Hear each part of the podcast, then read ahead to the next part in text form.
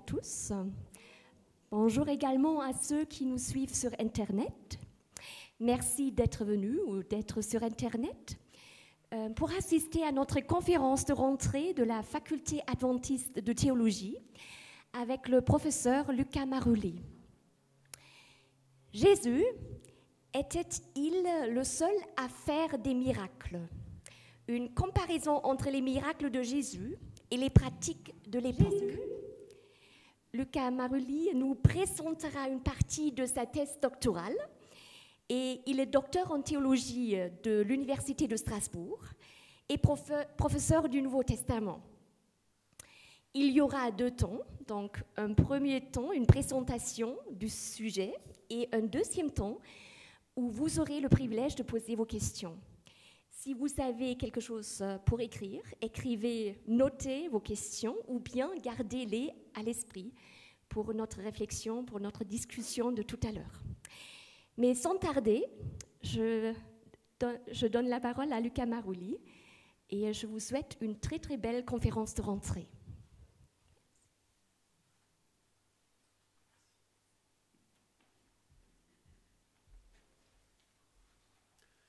Bonjour. Je remercie le doyen, les collègues de la faculté de théologie de m'avoir donné la possibilité de présenter cette conférence de rentrée académique. Je remercie la technique qui nous permet d'être retransmis et donc de ma part aussi bonjour à tous ceux qui sont là sur place et ceux qui nous suivent donc euh, par le biais d'Internet. Le sujet donc, que je vais présenter aujourd'hui euh, concerne euh, les faiseurs de miracles et les objets, les habitudes, les croyances de l'époque de Jésus, un peu avant, un peu après, ce qui nous permettra de comprendre des choses qui ne sont pas euh, relatés dans le Nouveau Testament. Nous avons l'habitude de voir un Jésus qui accomplit des œuvres miraculeuses, des actes étonnants, mais euh, on nous dit peu ou presque rien euh, de ce qui se passe ailleurs et de quelles étaient les croyances, les pratiques de l'époque concernant la, la, magie, concernant la croyance aux esprits, et puis la possibilité ou pas de manipuler certaines, certaines puissances par le biais d'objets, de formules, etc. Donc aujourd'hui, on va essayer d'avoir euh, quelques informations complémentaires qui nous permettront de replacer les miracles et la personne de Jésus dans son contexte historique. Et puis pour euh, ceux qui peut-être euh, ont la tendance à se distraire après quelques minutes de présentation, je vais déjà dire un peu de quoi on va parler très rapidement. On va voir donc la croyance et les pratiques magiques dans le monde non juif. Puis on va aller dans le monde juif on va essayer de faire une sorte de comparaison entre les deux. Et puis, on va présenter Jésus Nazareth, en quoi il ressemblait par endroits beaucoup à des magiciens itinérants de l'époque, mais aussi en quoi il se distinguait et en quoi donc il est présenté différemment dans euh, les évangiles notamment. Alors, l'existence de pratiques d'invocation et de manipulation des entités surnaturelles est bien attestée de l'Antiquité en Mésopotamie et euh, atteint des développements très importants au Moyen-Orient et dans tout le bassin hellénisé de la Méditerranée. On y trouve des rituels de guérison, de protection contre les esprits, euh, des rituels pour euh, toutes sortes d'œuvres prodigieuses, et ces rituels se déclinent en des formes très disparates. On assiste à l'émergence de figures charismatiques auxquelles on attribue des actes étonnants, et auquel la divinité accorde, selon les dires, le pouvoir de se manifester d'une manière surnaturelle. Or, il faut savoir que ces rituels, il y en a certains qui disparaissent au fil des siècles, certains qui apparaissent, certains qui se modifient, d'autres qui restent plus ou moins stables. Par exemple, on a trouvé presque, un peu plus au fait, de 2000 tablettes de défiction, ce sont des tablettes de malédiction, euh, dont les plus anciennes remontent au VIe siècle avant Jésus-Christ, et qui attestent des pratiques qu'on retrouve dans d'autres documents qui datent par contre du IVe siècle après Jésus-Christ. Comme quoi il y a donc des, des, façons de faire qui ont perduré pendant presque un millénaire. Alors j'invite la technique peut-être à, à, montrer à l'écran à quoi cela pouvait ressembler une tablette ou plusieurs tablettes de, de défiction. Alors ça c'est des bols encantatoires, ça on peut aussi en parler. On a retrouvé euh, comment est-ce qu'on étudie les pratiques magiques de l'Antiquité. Donc il y a essentiellement deux euh, types de documents qui vont nous aider. Donc d'un côté, il y a les écrits ce qu'on raconte, ce qu'on dit par rapport à certains personnages. On a trouvé aussi des, euh, des papyries où il y a des formules magiques écrites. Et après, il y a au niveau donc archéologique aussi des objets, des artefacts qui nous montrent un peu quels étaient euh, les, les, les, outils utilisés pour essayer de contrôler les forces hostiles métaphysiques. Là, vous avez donc l'image d'avant, c'était un bol qui avait la fonction d'aspirer un esprit mauvais et de donc de l'emprisonner. Si vous aviez autour de chez vous un esprit qui, voilà, qui vous dérangeait, euh, le magicien vous donnait ce type de, bol dans lequel il y a une inscription magique qui est écrite en spirale. Le démon est censé la repérer, commencer à lire, et jusqu'à ce qu'il arrive jusqu'au bout, et là il sera pris au piège par ce bol magique, et donc il ne va, il va plus vous nuire. Sinon, on a aussi des tablettes de défiction.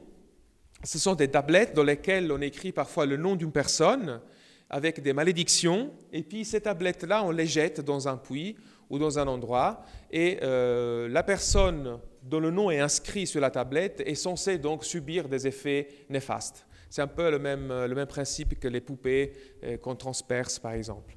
Et puis, encore d'autres objets, des amulettes de type varié. Euh, on sait donc euh, que aussi bien en Israël qu'ailleurs, les gens avaient l'habitude de porter des amulettes. En Israël, l'amulette, c'était donc un objet, ça pouvait être un petit parchemin ou un objet en pierre ou en métal, parfois dans une boîte, parfois pas, sur lequel on inscrivait des versets bibliques et qui étaient amenés donc euh, euh, autour du cou ou ailleurs comme une sorte de protection. Et souvent les textes bibliques euh, rappellent que le Seigneur est fidèle à ceux qui observent les commandements. Donc il y avait d'un côté un rappel à la fidélité, mais de l'autre aussi ces pouvoirs de protection que, le Seigneur exerce. Et cet objet-là pouvait avoir effectivement une sorte de fonction protectrice en lui-même. Alors, ça, c'est un peu les, objets sur lesquels on va se, baser pour l'étude et pour voilà, arriver à, des, certaines conclusions. Euh, nombreux sont les artefacts et les témoignages littéraires attestant le, le, succès considérable dont jouissaient les pratiques magiques de la société ancienne. Donc, comme on a vu, il y a des tablettes, des papyries, des amulettes, des récits détaillés d'auteurs renommés tout cela converge vers une vision du monde à l'époque où l'astrologie, la fascination pour les mystères et le prodigieux et la peur des démons ou d'entités malveillantes, euh, métaphysiques, ainsi que le recours à des procédés ésotériques et euh, exotiques, donc souvent c'était des choses qui venaient de l'étranger, euh, réservées aux initiés, qui avaient un pouvoir, bien tout cela occupe une place centrale dans le monde de l'époque. Le judaïsme et le christianisme ne feront pas exception, à la fois étant influencés par les pratiques qui étaient donc répandues dans le monde hellénisé, mais aussi exerçant le judaïsme et le christianisme une sorte de fascination euh, sur les autres cultes qui venaient d'Égypte et qui, ou, d'ailleurs, et qui donc vont copier certaines choses qui se pratiquaient dans le christianisme. Alors, il est intéressant de retrouver dans certains documents Là, vous avez donc la, transcription des papyries grecs magiques. Ce sont des documents qui datent du 1er siècle jusqu'à peu près au 16e siècle après Jésus-Christ, où vous avez plein de formules d'incantation avec des, dessins, avec des, euh, euh, toutes sortes de formules qui servent pour faire tomber une femme amoureuse de vous, pour lui empêcher d'avoir des enfants, pour chasser l'époux, pour guérir les maladies. Euh, voilà, toutes sortes de, de pratiques magiques qu'on pouvait imaginer. Et le syncrétisme de l'époque veut que quelqu'un qui, par exemple, habite en Égypte et qui pratique la magie, entend qu'en Palestine, il y a un mouvement religieux qui est assez intéressant et qui adore euh, donc euh, Jésus, bah, il va intégrer le nom de Jésus dans ses formules magiques. Parce que ça fera une divinité de plus qui va aider pour l'efficacité donc du, rituel. Et donc voilà, euh, premier point qu'on va avoir ensemble, ce sont donc les concepts donc de magie, de miracle, dans les milieux non juifs d'abord. Le premier point à retenir, c'est que ces pratiques, comme je viens de le dire, retenu une grande popularité. Le décret d'Auguste, promulgué au l'an 11 de notre ère, et défendant certaines pratiques astrologiques, montre bien que la religion astrale, celle qui est en relation avec les étoiles, était bien enracinée. Sinon, on n'explique pas pourquoi, Rome aurait dû prendre position contre de telles pratiques si elles n'étaient pas répandues.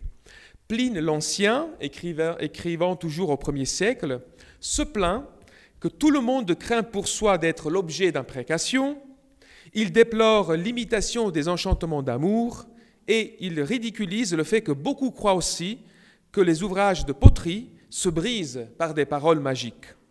Il se plaint du fait que d'autres admettent que les serpents même retournent les enchantements contre leurs auteurs et que l'on va jusqu'à écrire sur les murs certaines prières contre les incendies. Enfin, il s'en prend à l'habitude des magiciens de recourir à des formules aux mots barbares et impossibles à prononcer, aux mots latins bizarres, afin d'ébranler la divinité ou même de la commander. Et vous avez là, au final, une définition de qu'est-ce que c'est que la magie. Le concept de magie, c'est pouvoir, par des formules et des objets, euh, obliger la divinité ou des puissances autres à faire ce que vous souhaitez. Donc c'est le contrôle par l'objet ou le rituel de la puissance surnaturelle, soit-elle une divinité, un démon ou autre chose. Plutarque, qui écrit donc entre la fin du 1er siècle et le début du 2e siècle, témoigne lui aussi de la superstition populaire qui amène les gens, dans les maladies chroniques, à renoncer aux remèdes connus et au régime habituel, ce qui était proposé par la médecine de l'époque, si vous voulez, et à se tourner vers les purifications, les amulettes et l'interprétation des songes. Alors, l'analyse de tous ces éléments nous fournit un portrait intrigant du syncrétisme et du pluralisme ambiant. Les cultes gréco-égyptiens et les cultes gréco-romains s'influencent mutuellement, et qui plus est, la frontière entre médecine, religion, superstition et magie, ces, ces limites, ces frontières sont floues, ambiguës et souvent perméables. Alors Pline l'Ancien nous, rappelle qu'il y a des imposteurs magiques euh, qui pourtant euh, pratiquent des choses qui, par tout le monde et en tout temps, ont le plus grand crédit auprès de la populace et dont on ne s'étonnera pas de l'influence extrême qu'elle s'est acquise, car elle a seule embrassé et confondu les trois arts qui ont le plus de pouvoir sur l'esprit humain, qui ont le plus de pouvoir sur l'esprit humain, c'est-à-dire la médecine, la religion et l'art astrologique. En réalité, ce qu'on remarque ici, c'est qu'il y a une stigmatisation, condamnation des pratiques magiques, mais cela, il ne faut pas l'oublier, ce sont les écrits de l'élite. L'élite et l'Empire prend une position contre les escrocs, si vous voulez. C'est comme ça qu'ils les, les considèrent. Pourtant, au niveau populaire, ces pratiques jouissent d'une grande popularité. Et le résultat, c'est qu'au IIIe siècle, la magie sera intégrée dans le système philosophique des néoplatoniciens, notamment grâce à Jean Blic, et donc du coup, elle sera assimilée à la religion.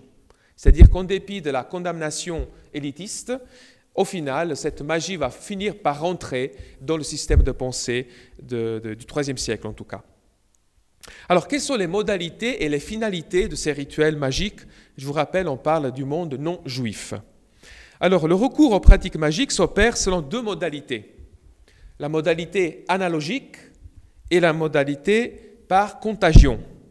Exemple de pratique de type analogique, lier ou transpercer une poupée ou un animal afin d'atteindre la personne visée par l'incantation, jeter une tablette d'effiction dans un puits dans le but de faire subir à l'individu dont le nom a été inscrit sur la tablette le même sort, devenir froid, raide, éventuellement succomber, lier un possédé et puis le délier dans l'espoir de subjuguer le démon et de libérer donc la personne euh, possédée. Et puis il y avait donc les autres pratiques qui relevaient non pas de l'analogie, mais de la contagion, du principe de contagion, dont le motto était pars pro toto, c'est-à-dire en latin une partie pour le tout. Ce sont les rituels où on utilise des cheveux, des dents, des selles, ou des objets ayant appartenu à quelqu'un. La croyance étant qu'il y a une relation permanente et exploitable par le magicien entre un être humain et les parties de son corps ou des objets lui ayant appartenu. Concernant les finalités, à quoi ça sert maintenant, que ce soit analogique ou par contagion, à quoi ça sert la magie? Donc il y avait quatre buts principaux. La divination, c'est-à-dire deviner ce qui va se passer dans le futur. La dissuasion, appelée aussi pratique apotropaïque, signifie euh, de détournement. Ce sont des pratiques défensives qui ont le but de euh, répulser les démons, c'est-à-dire en ayant cet objet, en faisant certaines choses, les démons ou les entités malveillantes ne vont pas m'atteindre, ou si quelqu'un me jette un sort, je serai invulnérable. Après, il y a donc des pratiques offensives, et là, il faut attaquer le mal, donc par exemple chasser les esprits, chasser euh, des insectes, etc. Et euh, après, des rituels de maîtrise, c'est-à-dire le contrôle de ses puissances pour atteindre ses propres fins. Donc euh, ça, ça, peut être pour, par exemple, euh, obtenir la prospérité, la santé, le succès, un pouvoir sur autrui. On pouvait, par exemple, empêcher une femme d'avoir des enfants ou de se marier, ou à quelqu'un, enfant de grandir, par exemple, ou un homme d'avoir du succès dans sa vie. Euh, il s'agit donc d'élaborer des procédés capables de domestiquer même les divinités, comme Tuké, la fortune, et Marmène, le destin, ou Hécate, représenté comme ayant un triple corps, ayant autorité sur la terre, la mer et le ciel. Alors le magicien, lui, ce n'est pas une figure qui est reconnue de manière officielle par euh, l'établissement. Donc il agit de manière complémentaire et parfois en opposition avec la religion établie. Mais il agit aussi en compétition avec la médecine établie. Quoique, il ne faut pas oublier comme je l'ai dit tout à l'heure, que les frontières ne sont pas toujours très claires entre magie, religion euh, et, et, médecine. Et donc, on sait par exemple qu'à l'époque, les médecins pouvaient eux aussi avoir recours à l'invocation des divinités, Esculape par exemple, et aux amulettes. Il y avait des médecins qui opéraient des saignées, qui donnaient des médicaments, mais qui prescrivaient aussi quelques amulettes au cas où. Ensuite, on a des, euh, des prêtres païens qui peuvent recourir à la chirurgie hippocratique, mais aussi donner des consignes concernant les régimes, les médicaments ou des exercices physiques à pratiquer en vue de la guérison et donc du bien-être. De l'autre côté, on a euh, des malades qui donc euh, ne se, gênent pas, ils euh, vont chez les prêtres, ils vont chez les médecins et ils vont aussi chez les magiciens pour avoir donc ce dont il faut pour atteindre la guérison. Donc le magicien, ce personnage un peu atypique, il est souvent caractérisé comme un individu itinérant, habité d'une puissance surnaturelle, maniant parfois des substances et des objets, mais surtout, et ça c'est un trait qui est très important, le pouvoir le plus important dont il dispose est la parole. C'est-à-dire que l'idée, c'est que le rituel marche si les bonnes paroles sont utilisées. Mais les bonnes paroles ne sont pas toujours rédigées dans la langue qu'on maîtrise. Parfois, il y a des rituels très anciens qui viennent d'autres cultures. Et alors, vous vous trouvez avec des magiciens qui récitent des formules, mais dont ils ne comprennent pas la signification. Parce que l'important, c'est que ce soit les mêmes mots dans le même ordre, parce que c'est ça qui a une, grande importance. Et alors, on a euh, le témoignage, par exemple, de Origène, qui nous dit alors, je vais chercher. Voilà. Il faut ajouter ce que rapportent les gens experts de la pratique des incantations, ça c'est Origène qui parle. Prononcer l'incantation dans son propre dialecte, ou dans son dialecte propre à l'incantation, c'est accomplir ce que l'incantation promet. Mais traduire la même incantation dans n'importe quelle autre langue, c'est l'avoir sans vigueur et sans effet. Ainsi, ce ne sont pas les significations des choses que l'on en désigne, mais les qualités et les propriétés des sons qui, ont un certain pouvoir de faire ceci ou cela. Alors c'est un témoignage très important parce que finalement, on voit bien que l'expertise de ces magiciens, c'est d'apprendre des formules euh, étrangères, ésotériques, et que donc tout le monde ne pouvait pas, pouvait pas avoir accès à cela. Et ce qui est intéressant, c'est que justement dans les euh, papyri grecs magiques, on trouve parfois des phrases dont on n'arrive pas à comprendre le sens, et peu importe, parce qu'on dit d'abord à quoi ça sert, et puis il y a l'incantation. Par exemple, dans le papyri grec magique numéro 7, il s'agit donc d'un charme d'amour, et donc il dit, voilà, prends donc un coquillage, écrit les noms sacrés avec le sang d'un âne noir et après récite Je t'ajure, euh, coquillage, par la nécessité amère et par la personne qui était placée donc, euh, en charge de la, de la punition, ou je ne sais pas quoi, et puis vous avez des formules Laki, Lakio, Lakimu, Mukila, Kilamu, Yor, Mur, Mudra, Maxta. Ça ne veut rien dire, en tout cas on ne sait pas ce que ça veut dire, mais c'est la formule magique qui permettra à cette incantation d'être euh, efficace. Ce qui arrive aussi, c'est d'avoir des magiciens, très souvent, qui euh, demandent de l'argent pour leur service. Et ils peuvent aussi exercer des, des incantations à distance. Euh, il est écrit, par exemple, qu'il y a donc un exorciste qui rencontre, comme dans l'évangile de Marc, une femme dont la fille, dont le fils, dans ce cas-là, est malade et, donc est possédé. Et l'exorciste écrit une lettre en disant Lis cela au démon et il va partir. Donc, euh, mais voilà, il fallait, euh, il fallait maîtriser l'art de l'exorcisme et il fallait donc faire lire exactement ce qui est écrit dans, dans la lettre. Or, s'il est vrai que ces magiciens, ces exorcistes étaient considérés comme euh, peut-être bizarres et euh, mal supportés par, euh, par l'Empire et par la religion officielle, il faut aussi dire que certains atteignent une, une telle notoriété qu'il était impossible de ne les pas considérer. Et donc, du coup, on assiste à une sorte de normalisation de certains personnages. On écrit leur biographie, on appelle ça une arétalogie, on écrit une biographie dans laquelle on va finalement préciser que c'est le Dieu auquel ils sont rattachés qui mérite la louange. C'est de ce Dieu-là qu'on chante les vertus.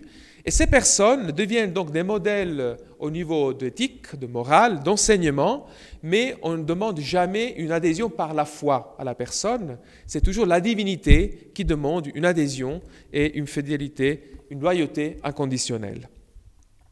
Parmi ces exorcistes, peut-être pour vous donner un peu les idées, euh, quelques idées sur la manière dont ils procédaient, toujours dans le monde euh, non juif. Alors, quand il s'agissait de, magiciens qui savaient aussi pratiquer les exorcismes, euh, ils avaient donc recours à des, on l'a dit, des, pratiques euh, analogique. Donc on liait euh, la personne possédée avec des chaînes et puis on le déliait pour montrer que euh, voilà, c'est ce qu'on voulait atteindre, délier cette personne de sa possession. Mais parfois on s'aidait avec des branches avec lesquelles on battait le possédé. On faisait bouillir des substances et respirer la fumée donc par le possédé.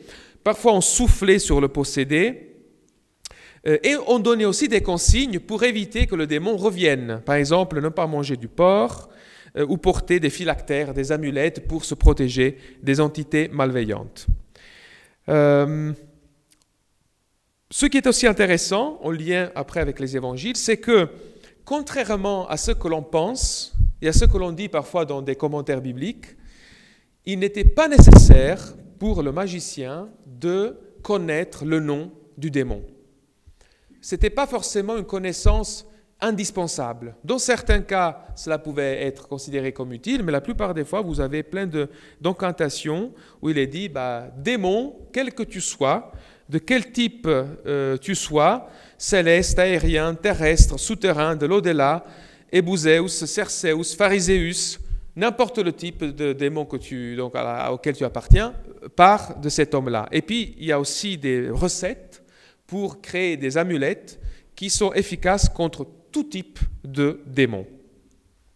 Une fois que l'exorcisme était accompli, il y avait souvent des, manifestations, des preuves que l'exorcisme avait eu lieu.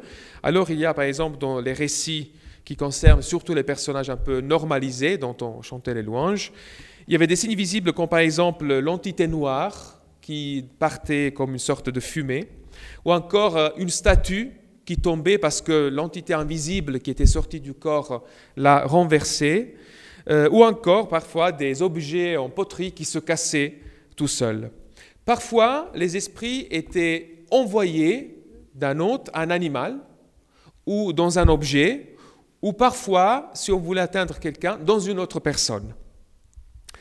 Euh, donc ce qui est intéressant, c'est que la plupart des fois, effectivement, l'exorciste, ça sera important pour la comparaison avec euh, l'œuvre de Jésus de Nazareth, il avait surtout le rôle de déplacer un démon.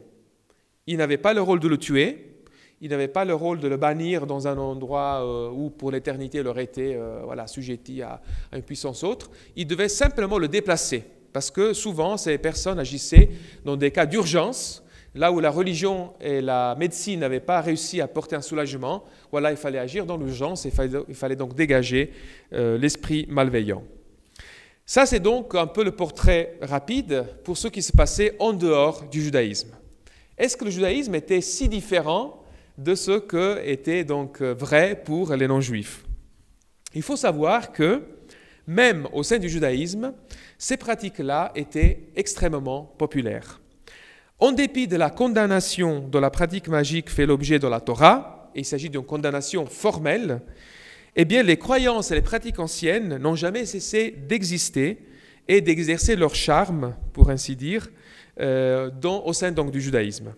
Les fouilles archéologiques, par exemple, des tombeaux de la colline de Ketef-Imom, au sud-ouest de la vieille ville de Jérusalem, ont permis la découverte d'amulettes, de petits rouleaux d'argent remontant au VIe siècle avant Jésus-Christ, sous lesquels étaient marqués des versets bibliques et qui fonctionnaient donc comme des amulettes de protection.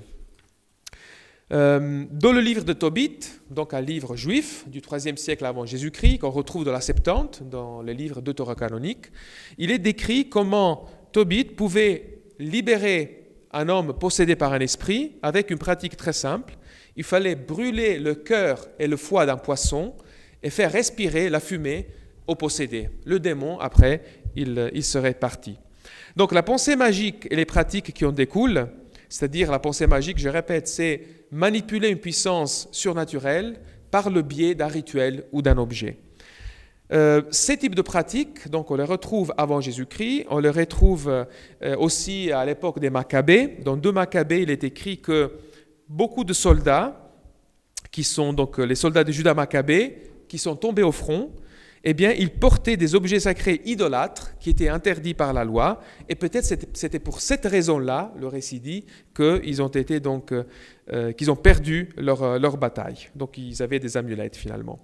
À Qumran, la bataille livrée aux forces maléfiques aussi euh, se déploie par le recours à des formules.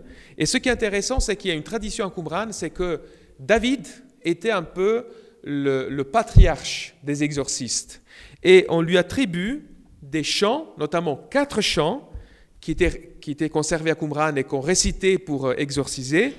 Donc on attribue à David quatre chants à jouer sur des instruments de musique pour les personnes frappées par des esprits mauvais.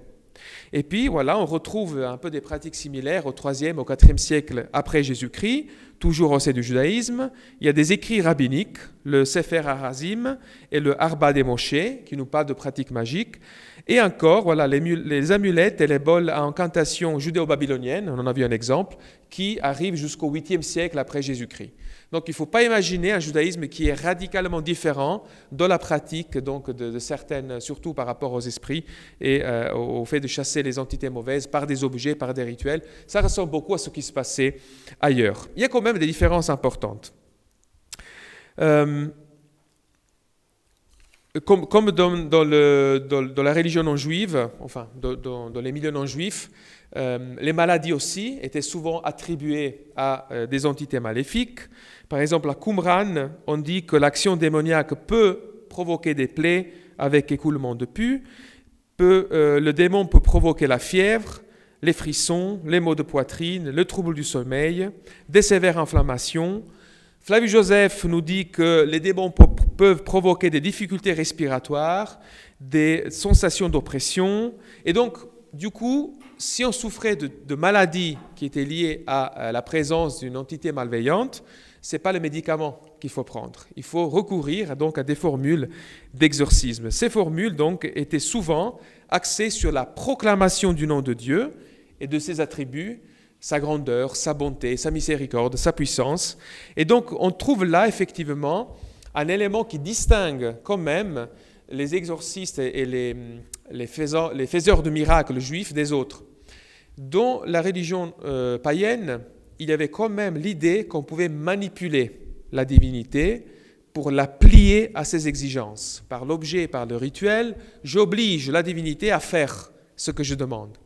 Dans le ce n'était pas tellement ça de l'extérieur, on avait les mêmes formules, même si c'est différent au niveau peut-être du, langage, mais il y avait des formules qui étaient récitées et des objets qui étaient utilisés. Mais il n'y avait jamais l'idée de manipuler Dieu. C'était plutôt une sorte de porte qu'on ouvrait pour que Dieu puisse accomplir quelque chose. Donc ce n'est pas un acte magique à proprement parler, c'est plutôt l'idée que on se remet entre les mains de Dieu, mais si on le fait comme ça, il y a des plus grandes chances qu'il agisse que si on fait autrement les choses. Donc il y avait quand même quelque chose qui était à mi-chemin. Et on arrive même à réécrire pour justifier et pour donner, disons, un peu un arrière-plan théologique et, euh, euh, je dirais, donc conceptuel aux pratiques de l'époque, on réécrit l'histoire des patriarches ou des personnages de l'Ancien Testament. Donc on a retrouvé par exemple un livre qu'on appelle le livre des Jubilés, euh, qui raconte l'histoire de Noé et fait de Noé donc un médecin qui guérit les maladies à l'aide de médicaments, mais qui est aussi capable d'éloigner les esprits mauvais. Donc il est à la fois médecin et exorciste, comme les figures qu'on retrouve donc euh, dans la culture juive et non juive. Euh, David aussi, on le décrit comme étant un médecin, capable à la fois donc de, guérir les gens, mais aussi d'éloigner les démons. Et puis, euh, Flavius Joseph nous parle aussi des Esséniens, une secte à l'intérieur du judaïsme, qui pratiquaient l'exorcisme et qui recherchaient, en vue de guérir les maladies, la connaissance des racines médicinales et des propriétés des minéraux. Donc en fait, il y avait l'idée de mettre ensemble la figure de l'exorciste et la figure du médecin pour pouvoir faire en sorte que les deux puissent euh, cohabiter au sein de la même personne. Alors, quelques faiseurs de miracles notables au sein du judaïsme. À Qumran, on avait donc le maskil. Le maskil, c'est l'instructeur, le sage, qui euh, probablement avait un petit recueil d'incantations qu'il récitait pour chasser les démons de, donc de, ceux qui étaient adeptes à la secte. Flavius Joseph mentionne un sage appelé Oni Hamagel, le faiseur de cercles, qui a vécu au cours du premier siècle avant notre ère, donc avant Jésus. Et on l'appelle le faiseur de cercles parce que la légende dit qu'il ne pleuvait pas, il a, tracé un cercle, il s'est mis dedans et il a dit Seigneur, je ne sortirai pas jusqu'à ce que tu fasses tomber la pluie. Donc c'est une sorte de manipulation qu'il a voulu exercer sur Dieu. Et puis Dieu cède ce qui attire les foudres sur ce Oni de, ses compatriotes et des autres sages dit mais comment tu te permets de parler comme ça à Dieu? Tu ne peux pas le manipuler, tu ne peux pas lui forcer la main. Et puis finalement on explique qu'un sage dit oui mais bon on sait que comme un père parfois fait plaisir à un enfant qui est un peu euh, atypique, qui est même un peu orgueilleux, de la même manière Dieu lui a fait plaisir. Non parce qu'il a un mérite quelconque, mais parce que voilà, Dieu est miséricordieux. Donc il y a toujours l'idée de ramener cela non pas au pouvoir du magicien ou du sage, mais à la bienveillance divine. D'autres personnages, Éléazar, qui évolue à l'époque de Vespasien, donc au 1er siècle euh, après Jésus-Christ, euh, de lui, Flavius Joseph dit qu'il chassait les démons à l'aide de rituels qu'il avait repris de Salomon. Donc ce qui est intéressant, c'est que c'est aussi Salomon, alors que dans l'Ancien Testament, on n'en parle pas en, des termes pareils, mais dans la littérature intertestamentaire, Salomon, comme David, et étant fils de David, est lui aussi un des plus grands exorcistes, au point qu'il a un anneau dans lequel il se trouve une racine capable de faire sortir les esprits, et il lui a été octroyé par l'ange Michael, me semble-t-il, euh, le pouvoir de pouvoir commander aux esprits. Et ce qui est intéressant, c'est que de Salomon, dans le testament de Salomon, raconte qu'il rencontre plein de personnes possédées, et il va donc récupérer ces esprits, non pas pour les chasser, mais pour les faire travailler et construire le temple. Donc c'est une manière de dire que le temple de Salomon, dans sa grandeur, a été construit par des hommes, mais aussi par des êtres euh, euh, malveillants qui étaient donc sous l'emprise de son pouvoir parce que Dieu lui avait octroyé ce pouvoir-là. Il y a encore un autre, euh, Hanina Bendoza, qui évolue lui pendant le premier siècle de notre ère aussi, et qui est crédité entre autres d'avoir euh, limité l'action de la démon Agrath et de ses 180 000 anges de destruction. Avant, cette démon et ses anges sortaient toutes les nuits, mais grâce à ce, à ce personnage, Alina Bendoza, maintenant, elle n'avait le droit de sortir que le vendredi soir et le lundi soir. Donc c'est grâce à lui qu'on peut sortir la nuit, sauf ces deux jours, en étant plus tranquille. Alors, quand chaque groupe avance son propre héros, capable de faire des miracles, il y a un souci. Parce que si les groupes sont en compétition, on ne peut pas accepter que l'autre groupe aussi a une manifestation de la faveur divine. Et alors, euh, on utilise un langage de légitimation pour le propre et de stigmatisation pour l'autre. De légitimation, on dit que ce personnage, c'est l'Élie revenu, on le dit de Jésus, bien sûr, parce que les chrétiens croient en Jésus, mais il y a les juifs qui croient en Hanina et Roni, ils les appellent aussi l'Élie redivivus, où on dit par exemple qu'il est le juste, c'est Jésus qui est qualifié ainsi dans l'évangile de Luc, mais Oni aussi est qualifié ainsi par Flav Joseph, ou encore on dit que Dieu l'appelle mon fils. Euh, on se souvient du récit de baptême de Jésus, une voix du ciel qui dit Voici mon fils en qui j'ai plaisir. Eh bien, bah, la, même chose s'opère pour euh, Hanina, par exemple, qui est appelé aussi par Dieu mon propre fils. Donc chacun met en avant son propre héros.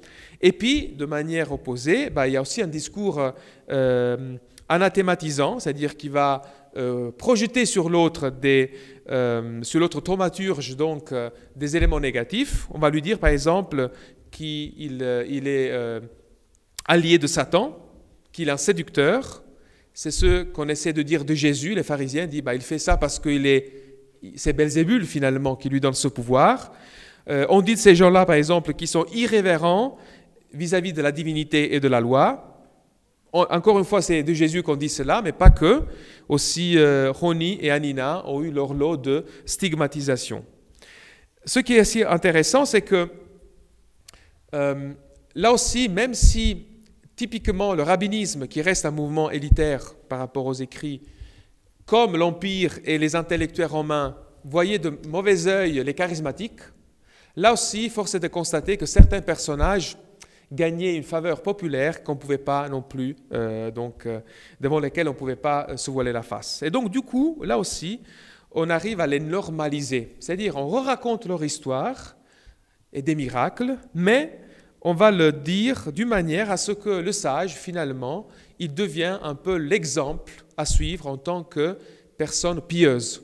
Si ce, ce personnage a pu faire des miracles, ce n'est pas parce que lui avait en soi un pouvoir particulier, mais parce qu'il observait la loi, parce qu'il était aimé de Dieu de par sa vie pieuse, et donc du coup, Dieu lui a octroyé quelques petits privilèges, mais ce n'est pas ça qui est important, c'est plutôt l'exemple d'obéissance qu'il incarne. Alors, quelques parallèles entre les faiseurs de miracles juifs et les faiseurs de miracles non juifs. Alors, tout d'abord, aussi bien les juifs que les non juifs, qui euh, donc étaient des faiseurs de miracles, pratique les, quatre finalités des rituels. C'est-à-dire c'était pour se défendre, c'était pour chasser les démons, mais c'était aussi pour euh, connaître le futur. Ça peut-être on est moins habitué, mais il faut savoir qu'à Qumran, par exemple, on pratiquait la brontologie. Qu'est-ce que c'est que la brontologie? On entendait le son des tonnerres et on les interprétait à la lumière des phases lunaires. Et en mettant ensemble ces deux éléments, on essayait de deviner les événements à venir. Donc c'était une sorte de divination. Et dans le Talmud, on parle aussi d'autres types de divination, l'incubation euh, associée à la nécromancie. C'est-à-dire certains dormaient dans les cimetières en espérant qu'un des esprits qui rôdait par là puisse rentrer en lui et lui dévoiler les choses à venir. Ce n'étaient pas les esprits des morts, c'était donc des démons, mais l'idée c'est que les démons en connaissent plus que les humains sur les choses invisibles. Et donc, euh, vous vous souvenez, par exemple, que dans l'évangile, les évangiles, euh, ce sont les démons qui disent à Jésus, tu es le Fils de Dieu, tu es le Saint de Dieu, alors que les personnes euh, n'avaient pas saisi, mais les démons ont une connaissance qui dépasse celle des humains. Et donc, certains voulaient exploiter cette connaissance par ce, rituel de l'incubation. certains, donc, aussi essayent d'avoir un contrôle sur la matière, donc il y a la défense, l'attaque, la divination, mais aussi la, maîtrise sur les objets, sur les, choses. Alors, dans le monde gréco-romain, on essayait de maîtriser Dieu ou les divinités. Dans le monde juif, cela n'advient pas, mais il y avait quand même un contrôle parfois sur les personnes. Il y a dans des écrits juifs, euh, il y a une formule qu'on a trouvée euh, pour gagner le cœur d'une femme riche. Ou encore, il y a donc euh, des descriptions, par exemple, de, Je pense que c'est Hanina qui le fait. Il y avait une femme qui était en train de construire une maison, et puis les poutres de la maison étaient trop courtes, et s'était trompé, et lui, grâce à un miracle, il maîtrise la matière et fait en sorte que les poutres deviennent la, longueur idéale. Donc il y a toute idée, toutes sortes de manipulations des choses, mais pas la manipulation de Dieu. On ne peut pas obliger Dieu à faire des choses.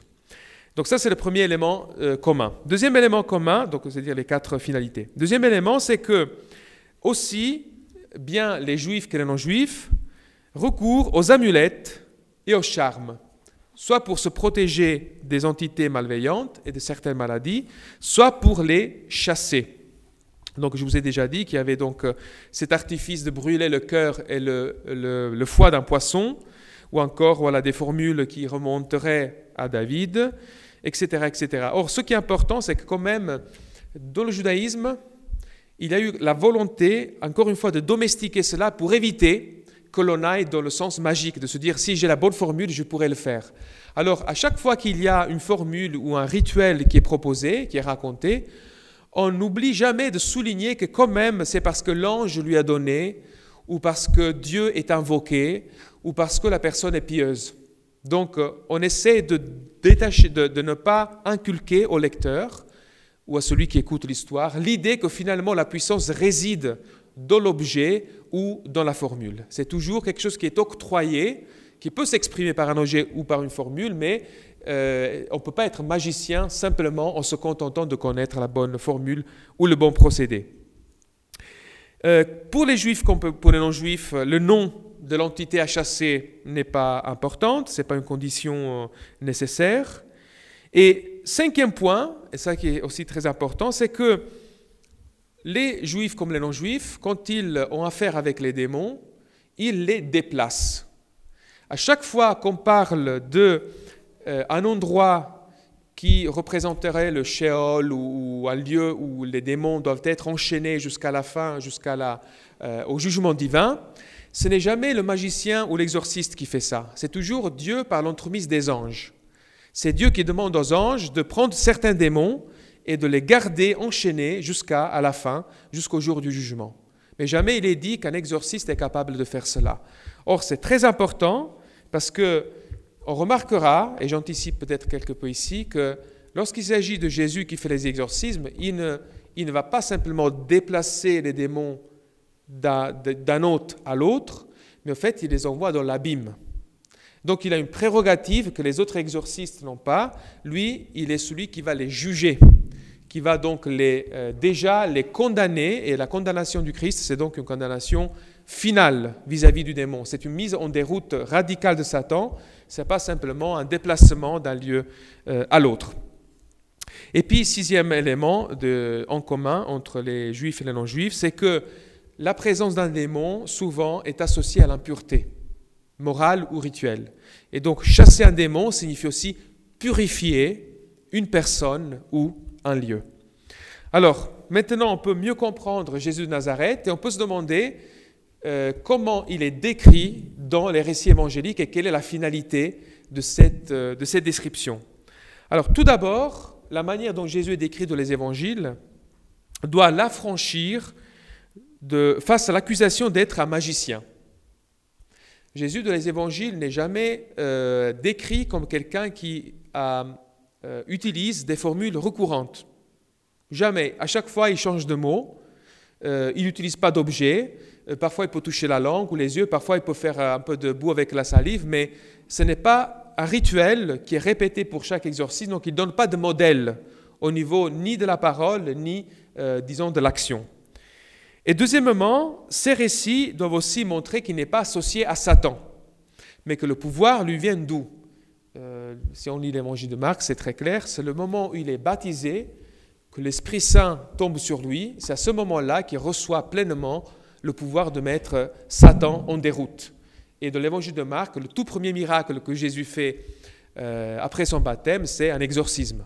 Donc finalement, l'idée, c'est que si Jésus chasse les esprits, c'est parce que justement, il est donc le héros de Dieu, imprégné de sa sainteté, ce qui met les, démons en, déroute. Et cette, ce déliement entre Jésus et le monde satanique est fait parfois d'une manière assez surprenante, au point que dans l'évangile 5 de Marc, lorsque Jésus rencontre Légion, Jésus est ignorant par rapport à l'identité du démon. Qui es-tu? L'autre sait déjà, toi tu es le Fils du Dieu très haut. Donc le démon, on sait plus sur Jésus de ce que Jésus en sait sur le démon. Mais en fait, c'est une stratégie rhétorique pour dire Jésus n'a rien à faire avec ces, entités-là. Il, il, les combat, mais il n'est pas voilà, intime avec, avec elles. Un autre élément important, c'est que euh, ce que Jésus fait dévoile son identité. Et son identité, donc, est celle de pouvoir, euh, de pouvoir montrer que le royaume de Dieu a fait irruption dans le monde donc, des hommes. Il y avait déjà euh, des traditions, que ce soit dans le testament de Moïse ou dans le, dans le testament de Dan, qui disait que lorsque la royauté divine se serait manifestée, Satan aurait été enfin mis en déroute. Et ce qui se passe dans l'action de Jésus, c'est exactement cela. On peut lire juste un texte dans, l'évangile de Luc qu'on retrouve en parallèle dans l'évangile de Matthieu, donc probablement ça vient de la source, de la source Q. Et donc le texte nous dit, Jésus, euh, chapitre 11 de Luc, le verset 20, Mais si c'est par le doigt de Dieu que moi je chasse les démons, c'est donc que le règne de Dieu est parvenu jusqu'à vous. Donc il ne s'agit pas simplement de déplacer, de guérir ou de, euh, d'exercer une sorte de, pouvoir euh, sur euh, des, entités maléfiques, mais c'est carrément l'établissement d'une réalité nouvelle. Donc ce qui se passe avec Jésus, à la différence des autres faiseurs de miracles, c'est que dans l'action de Jésus, il y a un véritable jugement eschatologique vis-à-vis des démons, ce qui est une prérogative unique parmi tous les exorcistes de l'époque. Donc par endroits, il pouvait ressembler aux autres, c'est vrai, mais pour ces caractéristiques-là, il était vraiment unique, selon donc le dire des évangiles. Mais j'aimerais conclure en disant que cet aspect, cette puissance qui se manifeste en Jésus par euh, la sainteté que l'habite suite au baptême et donc à la descente de l'Esprit, et qui euh, signifie l'irruption du royaume et donc la mise définitive en déroute de Satan, elle est conjuguée dans les évangiles avec un autre volet de la personne de Jésus, celle d'être aussi le serviteur souffrant. Et donc on remarquera que Jésus est un exorciste puissant et un faiseur de miracles, surtout dans la première partie des évangiles. Alors que dans la deuxième partie, cette, cette puissance du miracle s'estompe. Et si l'on prend par exemple l'évangile de Marc, le dernier exorcisme a lieu au chapitre 9, et à partir de là, Jésus n'est plus exorciste. Qu'est-ce que cela pourrait signifier? La mise en déroute de Satan identifie Jésus en tant que saint de Dieu et fils du Très-Haut, mais aussi il est connoté en tant que fils souffrant.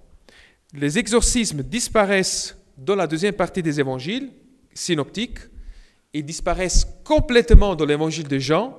Vous aurez peut-être remarqué que dans le quatrième évangile, le dernier à avoir été écrit, il n'y a aucun récit d'exorcisme qui est relaté pour montrer que s'il est vrai que par les exorcismes, Jésus signifie qu'il y a eu l'inauguration du jugement eschatologique et donc qu'il est lui le juge eschatologique et qu'il a une victoire remportée sur Satan, il ne faut pas oublier que cette victoire est remportée en tant aussi que fils de l'homme souffrant. La mort de Jésus étant ainsi intégrée à part entière dans sa personne et dans son ministère. C'est donc le thème de la suivance et de l'identification avec le crucifié vainqueur qui occupe désormais le devant de la scène. Dans son processus d'identification avec le Maître, le disciple qui lit les évangiles et qui découvre Jésus par la lecture des évangiles doit également tenir compte de ce facteur. Jésus a vaincu les démons, mais il succombe à l'acharnement des responsables religieux et politiques du peuple. Il est puissant contre les, forces métaphysiques, mais il semble être impuissant, impuissant contre les hommes qui, par contre, euh, ferment leur cœur à euh, sa parole et à sa personne. La victoire eschatologique sur les forces cosmiques ne met pas à l'abri de la contestation violente de la part des êtres humains. Dans ce contexte, à l'image du Jésus des évangiles, c'est le don de soi et non pas les exorcismes ou les miracles qui constituent la véritable modalité de la suivance. Et c'est ça un peu le génie littéraire des évangélistes, c'est qu'ils vous présentent Jésus puissant en œuvre, mais après, dans la deuxième partie, on met l'accent sur le don de soi, et c'est ce don de soi qui devient la modalité de la suivante, c'est-à-dire la, la chose qu'il faut mettre en avant pour pouvoir mettre la foi en lui en tant lui qu'être puissant, mais ne pas prétendre d'avoir le même, euh, le même parcours. Euh, vous remarquerez par exemple que dans l'évangile de Matthieu, lorsque Jésus appelle les disciples, il établit les douze, et les envoie prophétiser, évangéliser et chasser les démons.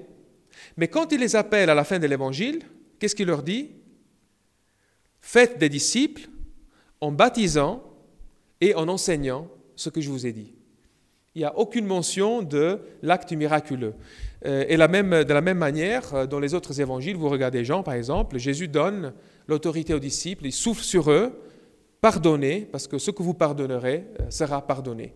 Et donc on assiste effectivement à une sorte de, de parcours qui amène la personne qui se met en contact avec le grand exorciste et faiseur de miracles qu'est Jésus, de se dire, mais finalement, il y a deux facettes chez Jésus, la puissance et le don de soi, mais ce qui se rapproche beaucoup de moi et ce qui m'est demandé, c'est davantage le don de soi plutôt que la maîtrise des pouvoirs euh, surnaturels. Voilà, je m'arrête ici. Je pense qu'il y aura peut-être des questions qui, euh, vous sont venues à l'esprit, mais euh, j'espère avoir brossé un, voilà, un tableau assez clair dans la mesure du temps qui m'était imparti, de ce qui se passait donc dans le monde non juif, de ce qui se passait au sein du judaïsme, et de comment l'action de Jésus a été donc comprise, interprétée, et puis comment elle s'est déployée dans dans ce contexte. Merci beaucoup.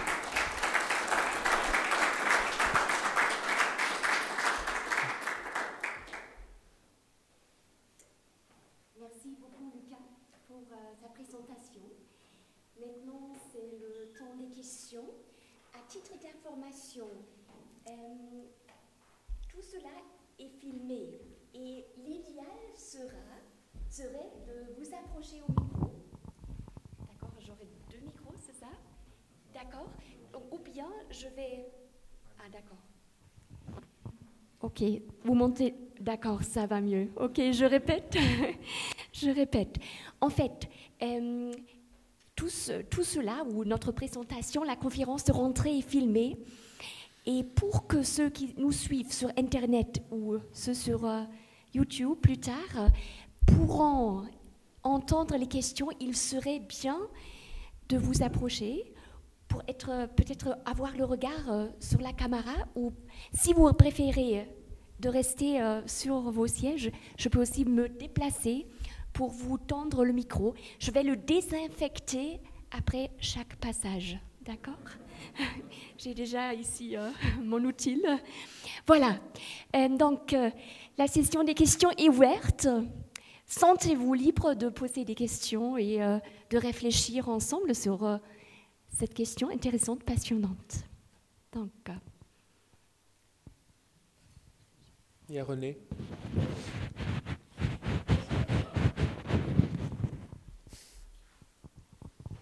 Bonjour. Alors, merci Lucas pour ta présentation qui était fort claire et intéressante.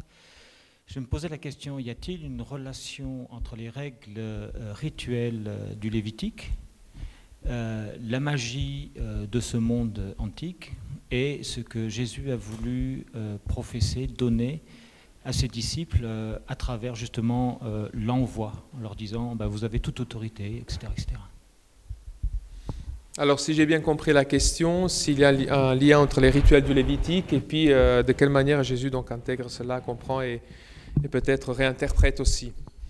alors il faut savoir déjà que les, les rituels du Lévitique relèvent eux aussi d'une certaine vision du monde. Et souvent, donc, il est question, il y, a, des rituels assez bizarres, euh, comme la vache rousse, par exemple, dont il fallait boire les cendres, ou pour certains lépreux, qu'il fallait donc prendre des oiseaux, les faire partir. Donc, il y avait toujours l'idée qu'il y avait des, substances qui pouvaient, d'une manière très visible, montrer que euh, soit l'entité ou la maladie était partie, ou on pouvait être mis à l'abri euh, de certaines choses. Donc, tout cela est intégré Peut-être ça relève aussi de rituels plus anciens qui sont intégrés dans la vision monothéiste et qui donc euh, dégagent certains rituels donc de leur charge magique, mais peuvent en garder parfois la forme.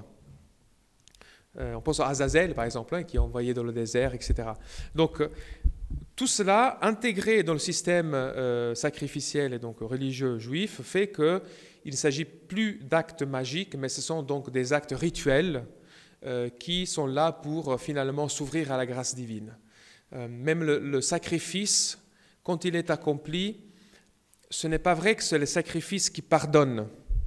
Euh, juste après les dix commandements, ça c'est un texte euh, qui peut-être est connu déjà, mais juste après les dix commandements, euh, il est dit que dans le livre de l'Exode, que Moïse reçoit une explication du sens du sacrifice. Et c'est donc l'explication qui est à la base de tout le système sacrificiel qui va être développé par la suite et qui sont des déclinaisons différentes selon le cas de ce premier sacrifice qui est décrit ici. Donc c'est Exode 20, on le connaît très bien pour les dix commandements, mais euh, les, quatre, cinq versets, derniers versets du chapitre, on ne les lit pas trop. Le Seigneur dit à Moïse, Tu parleras ainsi aux Israélites, vous avez vu que je vous ai parlé depuis le ciel, vous ne ferez pas à côté de moi des dieux d'argent ni des dieux d'or, vous n'en ferez pas pour vous. Tu me feras par contre un autel de terre sur lequel tu offriras tes holocaustes, tes sacrifices de paix, ton petit bétail, ton gros bétail, donc c'est un peu le sacrifice général. En tout lieu où j'évoquerai mon nom, je viendrai à toi et je te bénirai. Si tu fais un autel de pierre, tu ne le bâtiras pas en pierre taillée. Alors l'idée c'est que l'autel doit être en terre ou en pierre non taillée. Pourquoi? Parce que cet autel n'est pas un moyen de obliger Dieu à faire quelque chose, mais c'est une invitation. Le texte central c'est partout où j'évoquerai mon nom, c'est même pas la personne qui sacrifie, mais c'est le contexte qu'on qu'on prépare pour que Dieu puisse évoquer son nom, je viendrai à toi et je te bénirai. Donc l'autel de terre doit représenter partout le Sinaï, finalement, où Dieu est descendu pour rencontrer Moïse et pour rencontrer donc les, les, notables du peuple et par sa présence donner quelque chose, bénir. Donc le sacrifice, dans cette optique-là, n'est pas une manipulation de Dieu, mais c'est offrir un espace où Dieu peut se manifester, venir et bénir. C'est pour cela qu'il y a le pardon des péchés parce qu'il y a la descente de la, de la bénédiction divine. Ce n'est pas le sacrifice en soi qui... Au fait, le, sacrifice va devenir par la pratique, parce que euh, c'est comme ça que, par exemple, Ésaïe le voit, le sacrifice va être compris avec le temps comme un acte magique, c'est-à-dire je fais ce que je veux, mais une fois que j'amène le sacrifice, mon péché est pardonné. Et donc vous avez à la fin du livre, du livre d'Ésaïe cette condamnation assez euh, poignante de cette pratique Ésaïe 66, où euh, le prophète s'exprime au nom de Dieu et lui dit Celui qui molle un taureau abat un homme, celui qui sacrifie un mouton ou une chèvre brise la nuque à un chien. Donc c'est faire des sacrifices dans l'optique magique, c'est comme offrir un sacrifice humain ou offrir un animal impur. Donc soit tu es un homme, soit un chien, parce que et celui qui présente une offrande offre du sang de porc à mes yeux. Parce que, parce que le Seigneur porte le regard sur le pauvre qui a l'esprit abattu et qui tremble à ma parole. Donc effectivement, il y a aussi toujours, même au sein du judaïsme, une, possibilité de dérive concernant ces actes-là. Alors maintenant, dans le ministère de Jésus, comment tout cela est intégré? Ce qui régit le système, ou qui est la base du système sacrificiel juif, c'est la distinction entre le pur et l'impur, et entre le sacré et le profane. Et c'est à ce niveau-là que Jésus peut-être apporte effectivement un élément nouveau, c'est-à-dire que typiquement, il y a une posture défensive vis-à-vis de l'impur. Euh, si le pur touche l'impur, c'est le pur qui est contaminé.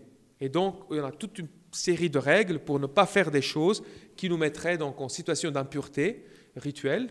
Et donc, je ne peux pas me présenter devant Dieu. Je ne peux pas aller euh, voilà, me présenter devant Dieu et, recevoir donc sa bénédiction. Euh, avec Jésus, il y a quelque chose de différent. Lui, il a une posture plutôt offensive. À la place d'être contaminé, il est contaminant.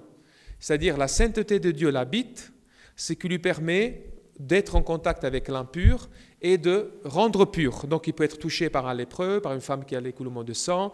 C'est pas lui qui est donc affecté, c'est l'autre qui est affecté. Et donc à ce niveau-là, il y a effectivement un renversement.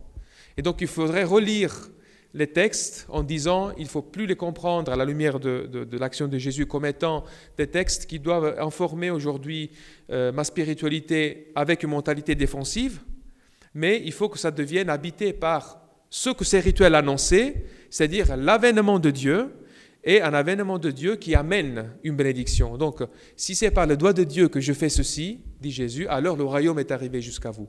Ce qui signifie que de notre côté, on ne devrait pas avoir peur d'être en contact avec certaines personnes, de peur d'être contaminé.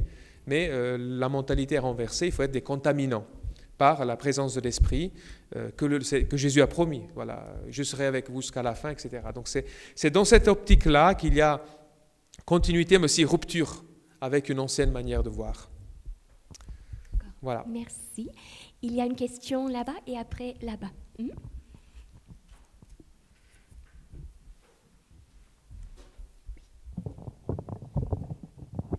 Merci. Merci beaucoup pour euh, l'excellence de cet exposé.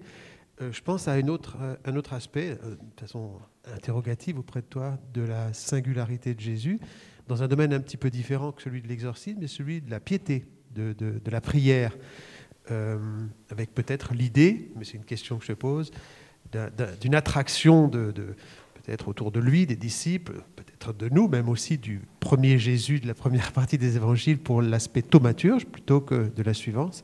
Et est-ce que on peut dire de la même manière que par rapport à d'autres euh, rabbins ou d'autres maîtres, en tout cas, dans différents contextes autour de la Palestine de l'époque, on peut voir en Jésus une sorte de volonté de démagification de la prière. Je pense au préambule du Notre Père, euh, ne multipliez pas les vaines paroles, enfin des, paroles, euh, votre Père céleste sait déjà. Est-ce que tu, perçois aussi cela dans Tout à fait, tout à fait. Alors, il est clair que si on voulait se dire, euh, je vais prier comme Jésus, je ne saurais pas comment prier. Parce qu'on ne décrit pas Jésus euh, qui prie, sauf à des endroits très particuliers, de manière très succincte. Jésus au, Gethsemane. Euh, mais la plupart des fois, on nous dit qu'il se retirait pour prier. Donc déjà là, il y a à la fois, on sous-entend qu'on sait déjà à peu près comment on fait pour prier, mais que sa prière était surtout relation. On ne voulait pas donner un modèle euh, qui aurait pu devenir un modèle qui, avec le temps, tout comme pour le sacrifice, pouvait rentrer dans la catégorie magique. Si on prie comme ça, avec ces mots, avec cette posture, avec, euh, pendant ce temps, etc., ça pourrait être plus efficace qu'une autre prière. Donc, on dérobe Jésus à la vue du lecteur en disant il prie, et puis tout le monde le cherche, on ne le trouve pas. Donc, c'est très intéressant cela. Euh, de l'autre côté, quand Jésus enseigne euh, une prière, la seule qu'il a donnée à ses disciples, c'est une prière qui parfois peut, peut peut paraître, donc c'est très, très semblable à d'autres prières qu'on récitait au synagogue, bien évidemment, mais avec des éléments très intéressants. Parce que là aussi, me semble-t-il, la prière qui est donc relatée dans Matthieu et dans Luc, le Notre Père, pour moi, là aussi, il y a une volonté de, euh, de démystifier, de, vraiment de libérer l'acte de la prière, parce que c'est Jésus qui l'a dit, à, cette, à, ce pouvoir qui est lié donc au son, comme dira Origène, c'est le son du mot qui a vraiment la puissance.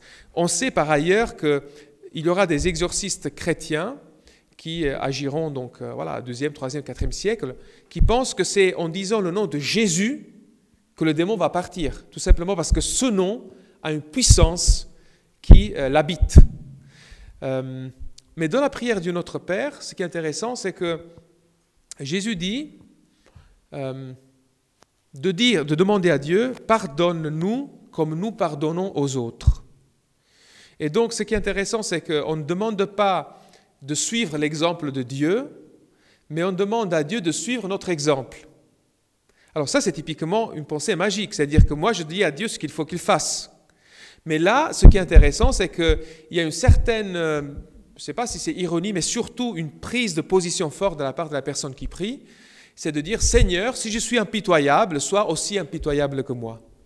Et si je suis généreux, sois aussi généreux que moi. Dans le sens que finalement, quand je prie, je ne suis pas en train de manipuler Dieu. Mais quand je prie, je m'engage auprès de Dieu et auprès des hommes, au, point que Dieu est représenté auprès des hommes par la communauté priante. Et donc, si la communauté priante est une communauté sans pitié, bah, Seigneur, sois sans pitié comme nous le sommes. On est un peu le, dans cette prière, on se présente comme les, cartes de visite de Dieu d'une certaine manière. Donc oui, si on veut manipuler Dieu, on le, manipule, mais on ne le manipule pas. C'est une prise de, conscience et de position, effectivement, Seigneur. Euh, voilà, je vais être bon parce que je veux que le monde te connaisse comme un Dieu bon et miséricordieux. Mais je pense qu'il y a effectivement un petit jeu ironique avec les formules qui disent à Dieu ce qu'il doit faire. Et là, oui, on lui dit ce qu'il doit faire, mais c'est plutôt du côté de la prise de position, la prise de conscience. Donc il y a effectivement là un élément intéressant aussi euh, à creuser de cette relation entre la pensée magique et la pensée plutôt religieuse. Merci. Il y a une autre question. Je vais mettre le micro de l'autre côté.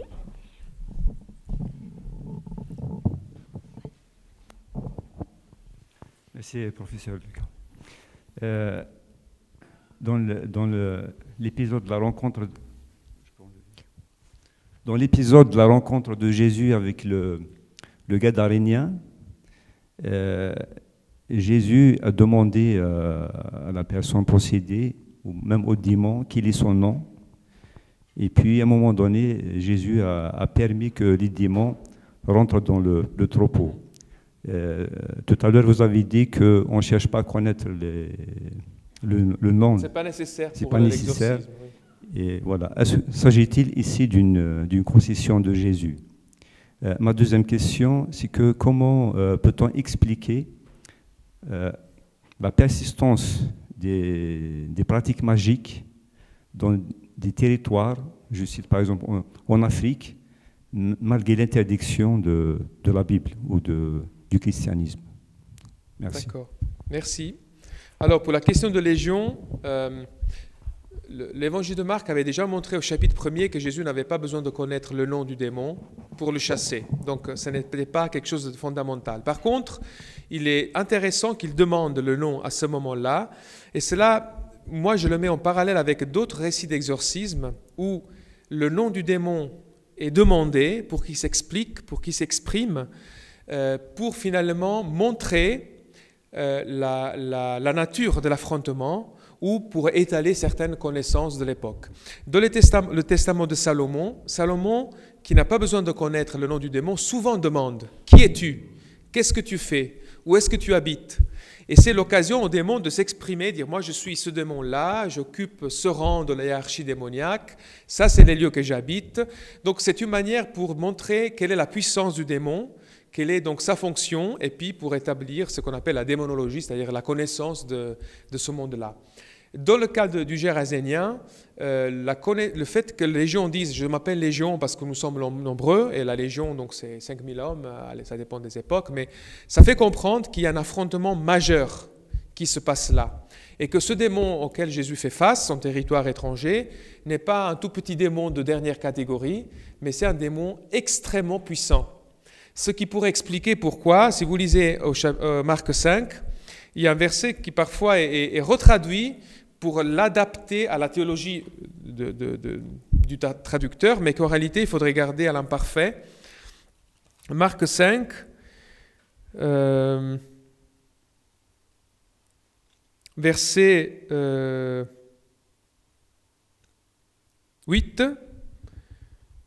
donc le démon lui, demande, lui dit euh, Tu es le fils du Dieu très haut. Et souvent les démons euh, révèlent l'identité de Jésus.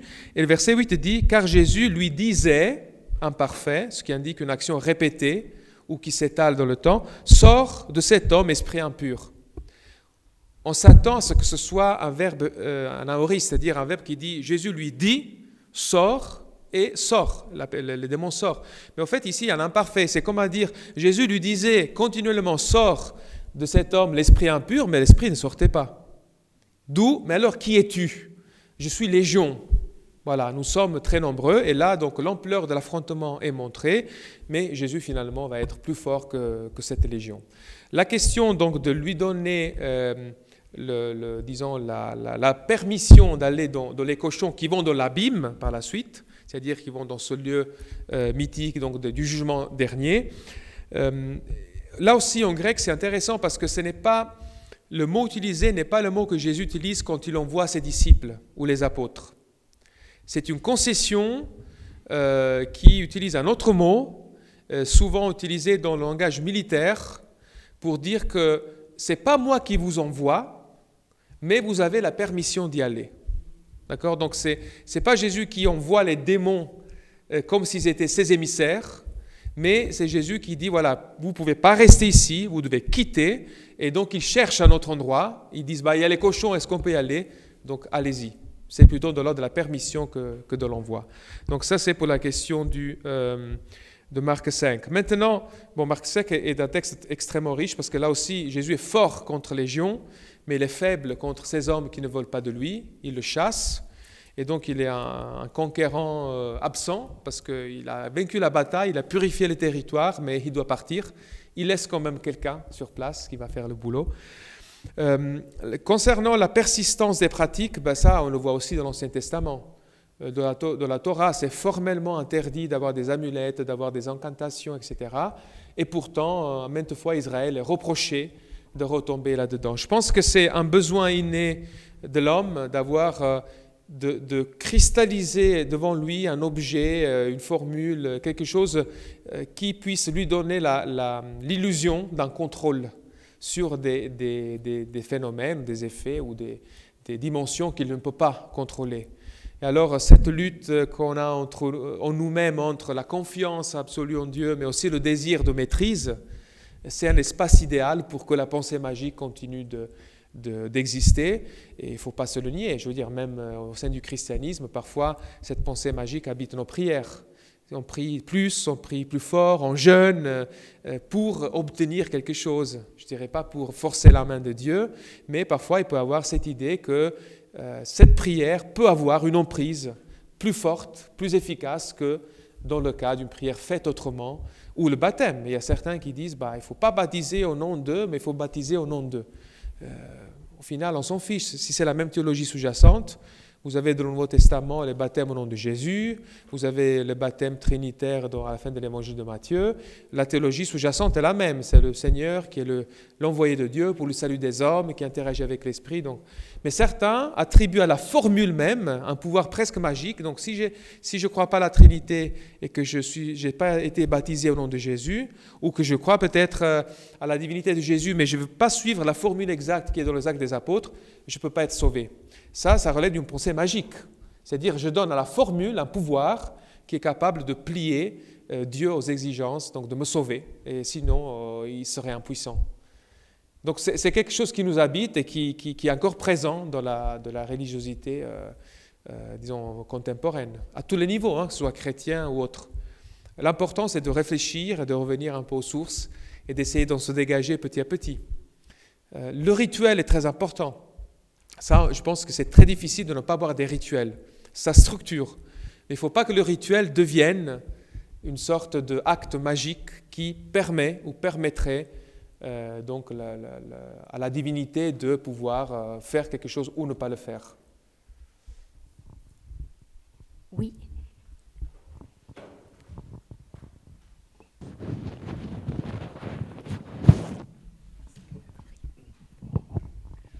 Merci beaucoup, Luca, pour euh, ton exposé. je déplace peut-être un tout petit peu le, le sujet en te posant la question suivante. On parle beaucoup de démonologie quand on aborde la question des démons, hein, comme son nom l'indique, mais ça semble être un peu une science euh, passée. C'est vrai qu'on a quelques personnes qui semblent être capables de chasser les démons encore aujourd'hui, des exorcistes ici ou là, mais il me semble qu'actuellement on donne des noms à certains malaises, voire maladies, qui relève d'une science que l'on développe de plus en plus en psychiatrie, par exemple, maintenant.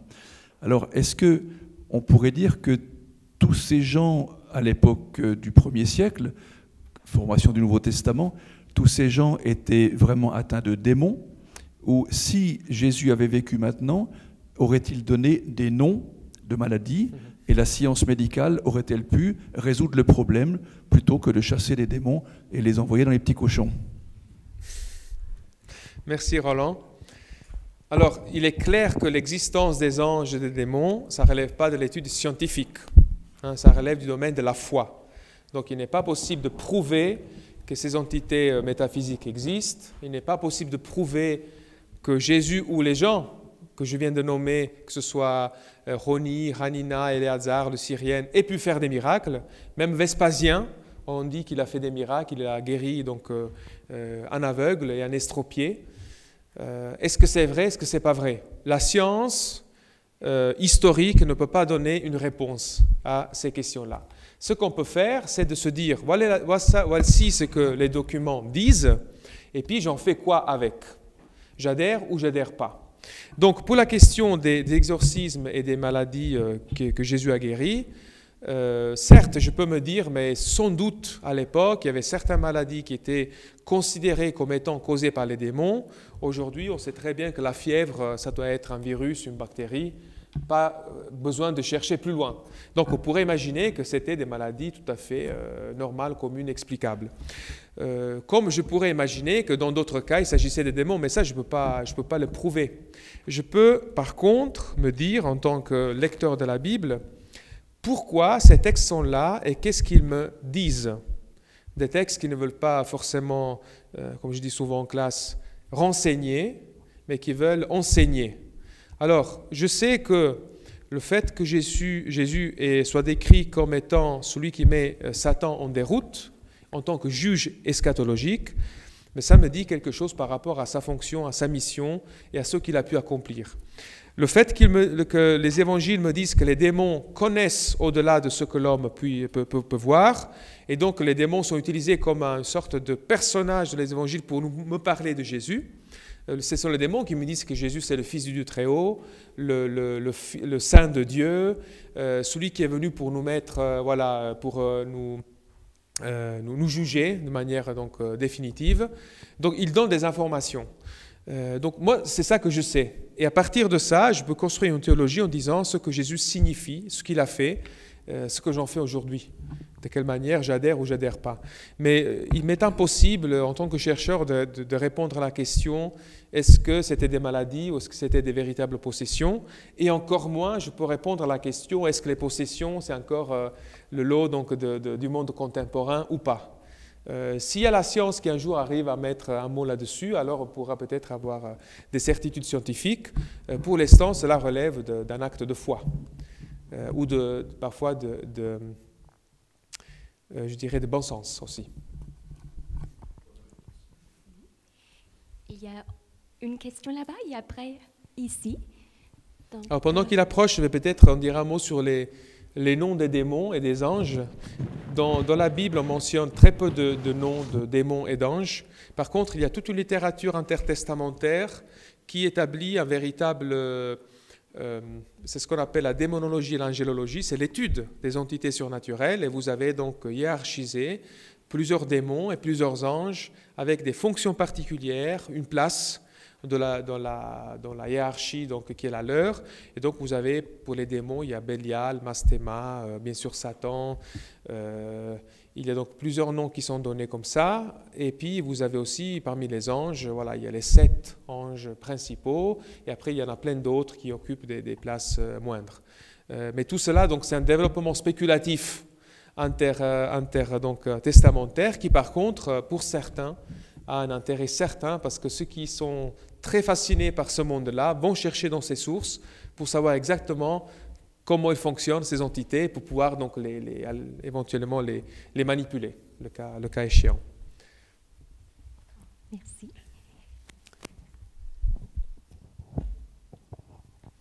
Merci Lucas.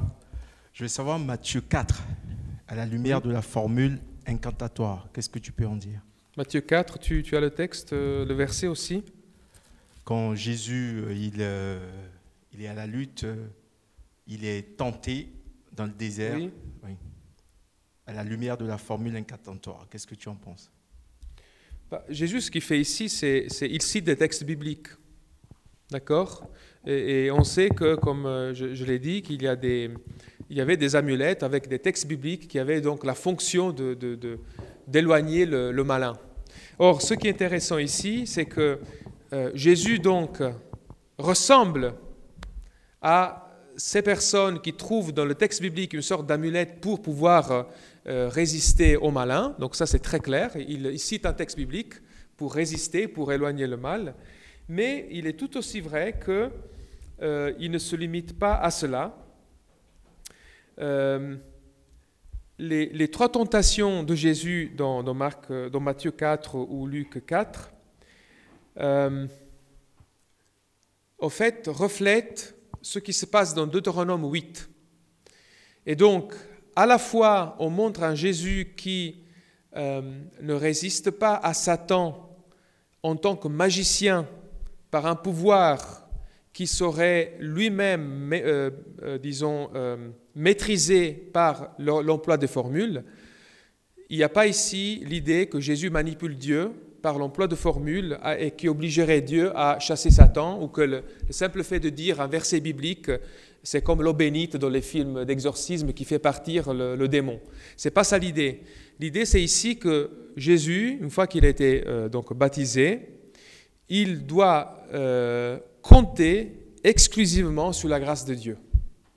Et donc, pour, pour, montrer cela, que ces textes-là ne sont pas des des, formules incantatoires pour repousser Satan, mais que c'est justement incarner pleinement l'idéal divin, euh, excusez-moi, le texte de, Marc, de Matthieu 4 et Luc 4, si vous lisez Deutéronome 8, il y a pratiquement les trois tentations auxquelles le peuple d'Israël est confronté ou sera confronté, les trois tentations contre lesquelles le peuple d'Israël est mis en garde lorsqu'il va rentrer dans la terre euh, promise. Et donc on va leur dire, voilà, euh, Fais attention à ne pas m'oublier lorsque tu seras riche et, prospère. Fais attention à ne pas te faire d'autres divinités.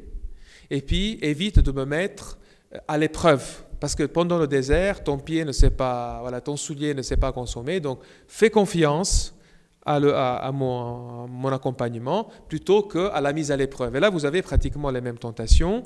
Euh, Satan qui demande à Jésus de mettre Dieu à l'épreuve. Et Jésus ne veut pas mettre Dieu à l'épreuve, il lui fait confiance. Euh, Satan qui lui demande donc de, euh, de, de, se prosterner pour avoir, euh, donc voilà, je te donne tout ça et tu oublies ton Dieu, et ce n'est pas le cas.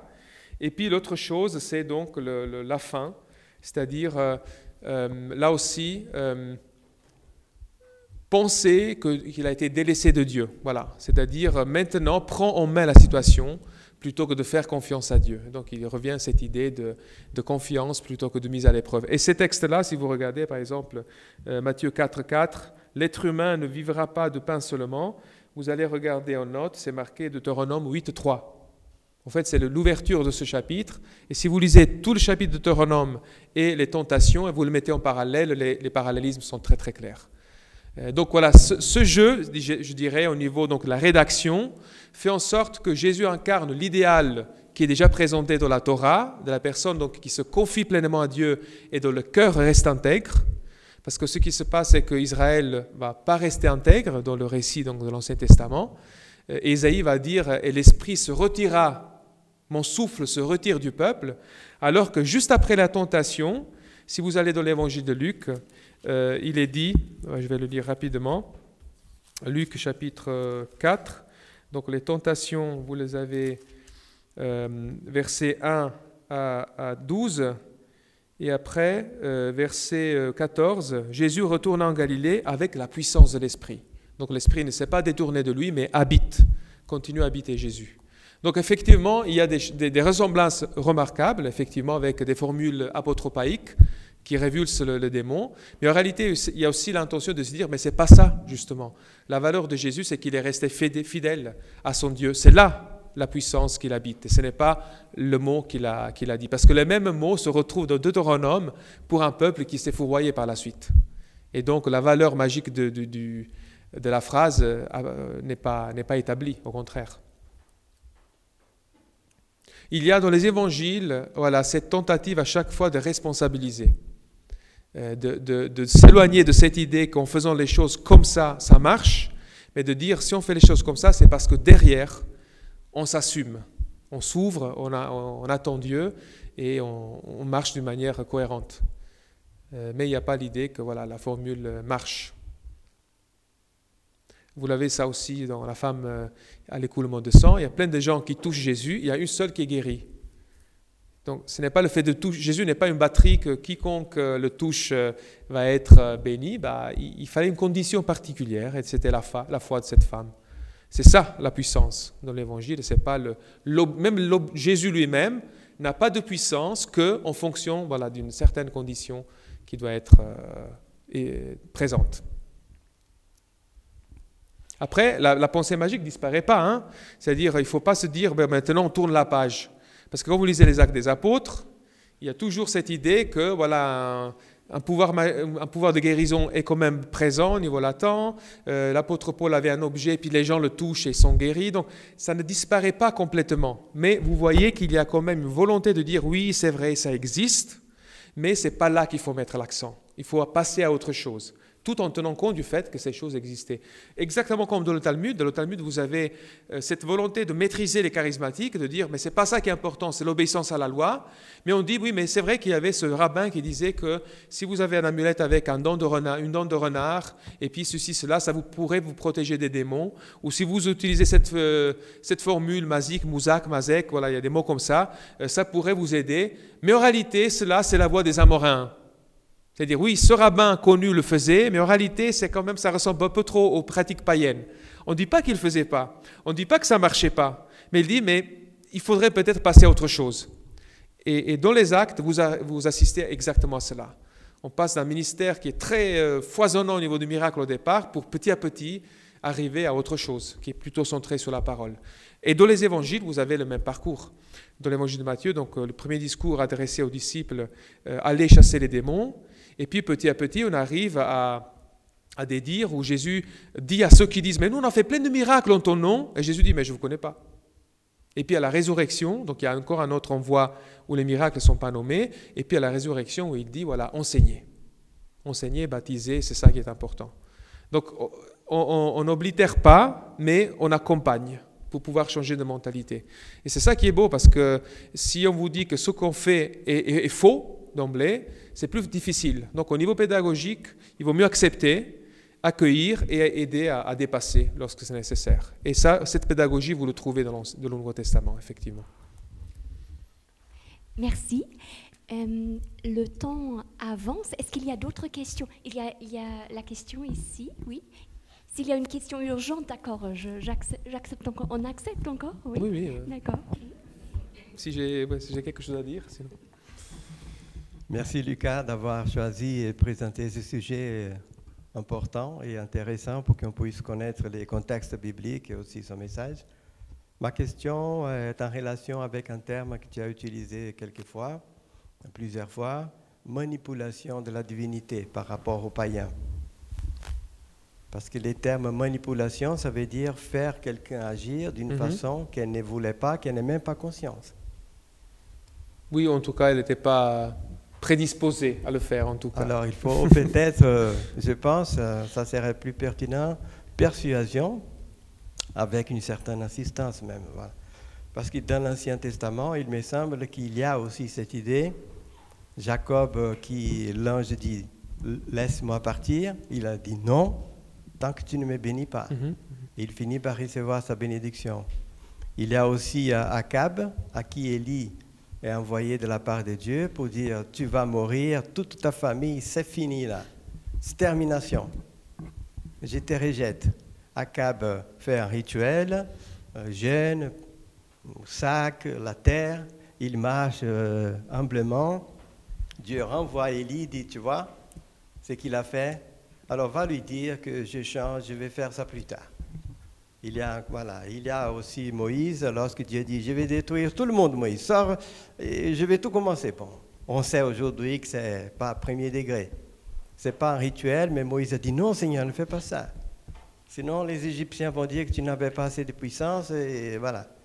Et la Bible dit que Dieu a changé, dit, ok, je ne vais pas faire les mal que j'avais. On sait aujourd'hui que ce n'est pas... Alors, est-ce que les païens croyaient vraiment qu'on pouvait manipuler ou qu'on pouvait, comme les Babylone développer, euh, Dieu a décidé quelque chose, mais peut-être qu'on peut, mhm, faire mhm. certaines choses qu'il peut changer.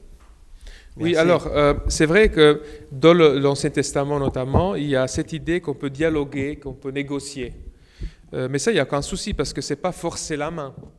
la, la, décision revient toujours à la divinité, à Dieu, qui, en fonction du changement de situation, adapte sa stratégie. Donc, euh, on ne l'oblige pas à faire quelque chose, mais euh, on lui montre une repentance, par exemple, un changement d'attitude, ce qui amène Dieu à changer d'avis. Donc ça, il n'y a aucun souci. Quand j'ai parlé du monde païen et de la manipulation, euh, ce n'est pas tellement la religion élitiste, hein, ce n'est pas la religion d'État qui pense ça. Ce sont justement ces rituels qui se situent au niveau de la population et qui, et qui finalement sont le terreau fertile pour les pratiques magiques. Donc le prêtre qui allait offrir un sacrifice à Apollon, à Zeus, il ne pensait pas de manipuler la, divinité, au contraire. Si vous lisez certains hymnes à Zeus ou certaines descriptions qu'en font les, auteurs anciens, Zeus est considéré comme quelqu'un qui avait un grand cœur, qui aimait profondément les humains, euh, qui prenait soin d'eux, et au point que l'apôtre Paul va même citer un hymne qui est dédicacé à Zeus pour l'appliquer à Dieu on est de sa descendance, donc euh, pour montrer qu'on est aimé de notre Père, euh, qui est donc la divinité. Par contre, dans les milieux, euh, disons, plus populaires, il y avait cette idée de manipulation des différentes entités. Donc, et c'est ça peut-être quelque chose qui, qui est parfois difficile à comprendre, c'est que les écrits qu'on a, les écrits officiels, si vous voulez, ils relèvent de l'élite. Parce que la plupart des gens à l'époque ne savaient ni lire ni écrire. Par contre, il y avait une spiritualité souterraine, populaire, qui euh, était donc euh, euh, aussi nourrie parfois par une certaine ignorance ou par un certain manque de culture, etc., qui fait qu'il y avait une prolifération donc d'actes magiques et de magiciens qui, qui, donc voilà agissaient. Et ce sont des personnes qui n'étaient satisfaites ni par la médecine ni par la religion de l'époque qui recouraient à ces gens-là. Euh, donc oui, il y avait cette idée de manipulation, mais elle était plutôt euh, voilà, à, ce niveau-là, pas au niveau donc, de, disons, des intellectuels. Ce n'est pas eux qui pensaient cela. Mais euh, si l'on regarde bien, typiquement, c'est aussi ce qui se passe aujourd'hui. disons, au Moyen Âge, voilà, exactement. Donc, moins il y a de culture, moins il y a de connaissances, moins il y a de, oui, de, de, savoir qui accompagne et qui enracine la foi, plus malheureusement on est ouvert à des pratiques qui, euh, qui sont autres et qui semblent voilà, amener à des, à des choses qui ne sont pas nouvelles, qui ont toujours existé, mais qui se rapprochent beaucoup plus de la magie que de la spiritualité euh, telle que, voilà, disons, euh, les écrits classiques ou l'approche classique proposent. Tout à fait. Donc je prends le micro.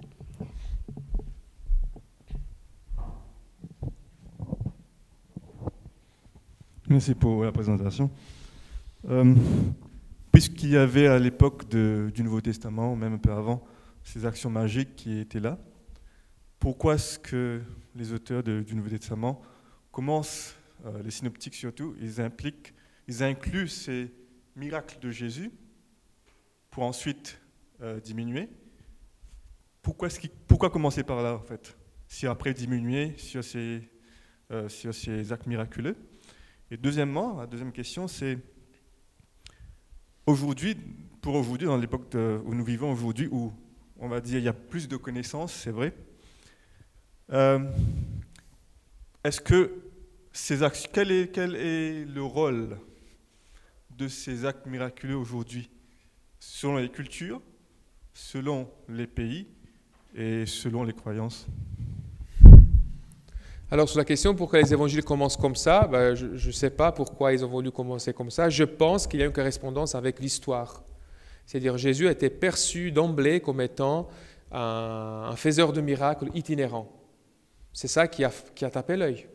Parce que de maîtres, vous en avez aussi d'autres, de personnes qui avaient certaines, euh, euh, disons, euh, claims, comment on dit ça en français? Euh, il, réclame donc se réclame d'une certaine autorité ou d'un certain prestige. Ben, il y en avait plusieurs. Euh, Flavius Joseph en, mentionne plusieurs, aussi dans, euh, le Nouveau Testament, un, certain Théouda, l'Égyptien, qui a voulu commencer des révoltes et tout. Euh, il y avait des maîtres qui enseignaient des belles choses, et parfois Jésus, dans ses enseignements, n'aurait été pas tellement différent des autres s'il n'avait pas effectivement par sa personne, annonçait que le royaume faisait vraiment éruption et que cette éruption se manifestait par la mise en déroute de Satan. Je pense que c'est ça qui a été la première chose qui a été saisie, et donc on commence par ça. Après, il y a eu la mort et la résurrection, et donc du coup, euh, il fallait expliquer la mort, il fallait expliquer pourquoi un homme qui avait tant de puissance face aux démons est si dépourvu face euh, aux êtres humains. Et donc tout cela a fait l'objet d'une réflexion, et cette réflexion, on la retrouve dans les évangiles. Donc on passe de On passe donc de, quelque chose qui est très foisonnant à une réflexion qui va plutôt dans le domaine de l'identification avec le, Messie souffrant et ressuscité, et que ce soit donc dans les évangiles ou dans les actes, c'est un peu la même trajectoire. L'autre trajectoire n'aurait pas pu être vraiment possible, je pense, parce que Jésus est mort sur la croix. Et donc, du coup, il est mort, euh, comme, sa mort a été perçue comme une sorte de défaite. Et ce qui a frappé, c'est justement qu'il avait, avait bien commencé pourtant. Et donc, c'est ça la, structure qu'on voit, je pense, dans la vie du Jésus historique et donc qu'on voit, qu'on voit refléter dans, les évangiles. Je ne vois pas comment ils auraient pu euh, euh, dire les choses autrement. et puis, pour la question donc, des cultures, ben ça, oui, c'est une question culturelle, c'est clair. Après, moi, je n'ai pas les moyens de dire euh, ce qui est vrai, ce qui n'est pas vrai au niveau métaphysique. Mais c'est vrai que moi, de par ma culture, de par mon éducation, je suis quelqu'un qui est extrêmement sceptique. Donc si quelqu'un me dit, voilà, j'ai un ami qui est possédé, disons, par défaut, je pense à un problème psychiatrique. Alors que dans d'autres cultures, on pourrait tout de suite faire le lien avec euh, une présence euh, maléfique. Euh, donc ce message, je n'ai pas le moyen de dire qui a raison ou comment il faut. C'est culturel, c'est clair. C'est tellement vrai que le christianisme, par exemple, on connaît bien des phénomènes comme la santeria ou, des phénomènes qui, qui, habitent le christianisme dans des cultures animistes, par exemple, où l'animisme se mélange avec le, christianisme, mais au niveau officiel, on dit on fait des choses, mais après, il y a un substrat culturel religieux qui fait qu'on pratique plein de choses un peu selon l'occidental, bizarres, mais qui pour eux sont tout à fait logiques. Donc la, question culturelle est très importante et je ne pense pas qu'on a le droit de dire ma culture est meilleure que l'autre. Par contre, on doit se retrouver, me semble-t-il, autour de l'évangile et de dire, voilà, sur quoi on tombe d'accord, qu'est-ce qui émerge d'une manière assez claire. En sachant que, bien sûr, même quand on interprète, il faut faire très attention, il faut faire l'effort sincère d'une honnêteté intellectuelle euh, objective, ce qui n'est pas euh, peut-être de, manière absolue possible, et c'est pour ça qu'il faut donc une pluralité, de voix, euh, parce que quand j'étudie et je choisis les textes, je choisis ce qui me conviennent. Et c'est clair que si vous, avez, si vous avez une sensibilité pour vous dire, euh, voilà, le Seigneur m'appelle aujourd'hui, qui sont les derniers temps, à faire des miracles, des guérisons, à aller chez les gens prier pour leur guérison, ben vous allez vous, vous nourrir surtout de ce qui écrit dans la première partie des évangiles. Parce que c'est là que Jésus a guéri. Alors que si vous avez plutôt sensibilité pour euh, le, le, discipulat comme étant une suivance, une adhésion à la destinée de Jésus, à sa mort et à sa résurrection, vous, avez la tendance à relativiser ces textes, à lire plutôt la fin. Et donc il faut voilà, trouver un accord sur euh, qu'est-ce qui est important, comment on lit, euh, vers quoi on veut tendre. mais la question culturelle reste. Personne n'est prêt à renoncer à sa propre culture. Très peu en tout cas.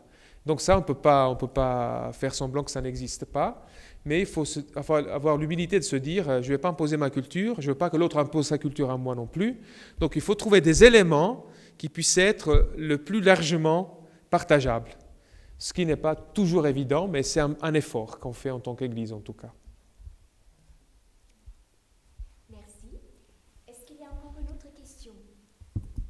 Euh, il y a une chose qui m'est venue à l'esprit. Donc, dans, cette veine-là, par exemple, dans l'Église adventiste, euh, vous n'êtes pas encouragé à faire des exorcismes, mais on ne vous l'empêche pas non plus. Ce n'est pas interdit. N'est-ce pas? Il n'y a pas de règles qui vous disent euh, c'est interdit de faire un exorcisme ni on vous donne un manuel en disant si une personne qui est, qui est donc voilà euh, possédée, selon vous, voilà, la prière qu'il faut lire, voilà la manière dont il faut, combien de personnes il faut prendre, voilà. Au niveau officiel, ça n'existe pas. Peut-être au niveau local, ça pourrait, on pourrait avoir des documents comme ça, mais au niveau officiel, on, ne s'exprime pas là-dessus en ces termes-là, parce qu'on ne veut pas dire aux uns, vous avez tort et vous avez raison, ou euh, on ne veut pas nous dire non plus euh, aux Occidentaux, par exemple, voilà, il y, a des démons, et maintenant vous devez arrêter de croire à la psychiatrie, voilà les prières qu'il faut lire pour les chasser, pour guérir les personnes qui, euh, voilà, qui sont un peu bizarres. Donc on laisse beaucoup de liberté, on essaie de revenir à l'essentiel, et puis cette fameuse croyance, la 13, je pense. Voilà, une fois qu'on appartient au Christ, on ne doit pas avoir peur des, puissances démoniaques, on ne doit pas se sentir perméable à ces puissances-là. Le Seigneur nous protège. Mais ça reste un peu sui generis, c'est-à-dire bah, en fonction de ce que l'on croit en amont, on le reçoit et on l'applique. Euh, mais on ne le lit pas tous de la même manière, c'est normal. Mais ça, il n'y a pas de thèse doctorale qui peut résoudre la question. Voilà. Merci beaucoup. Donc, euh, il y a encore une question? Nabil. D'accord. Euh, non, le micro, parce qu'il faut que les, les internautes t'entendent, s'il te plaît. Merci.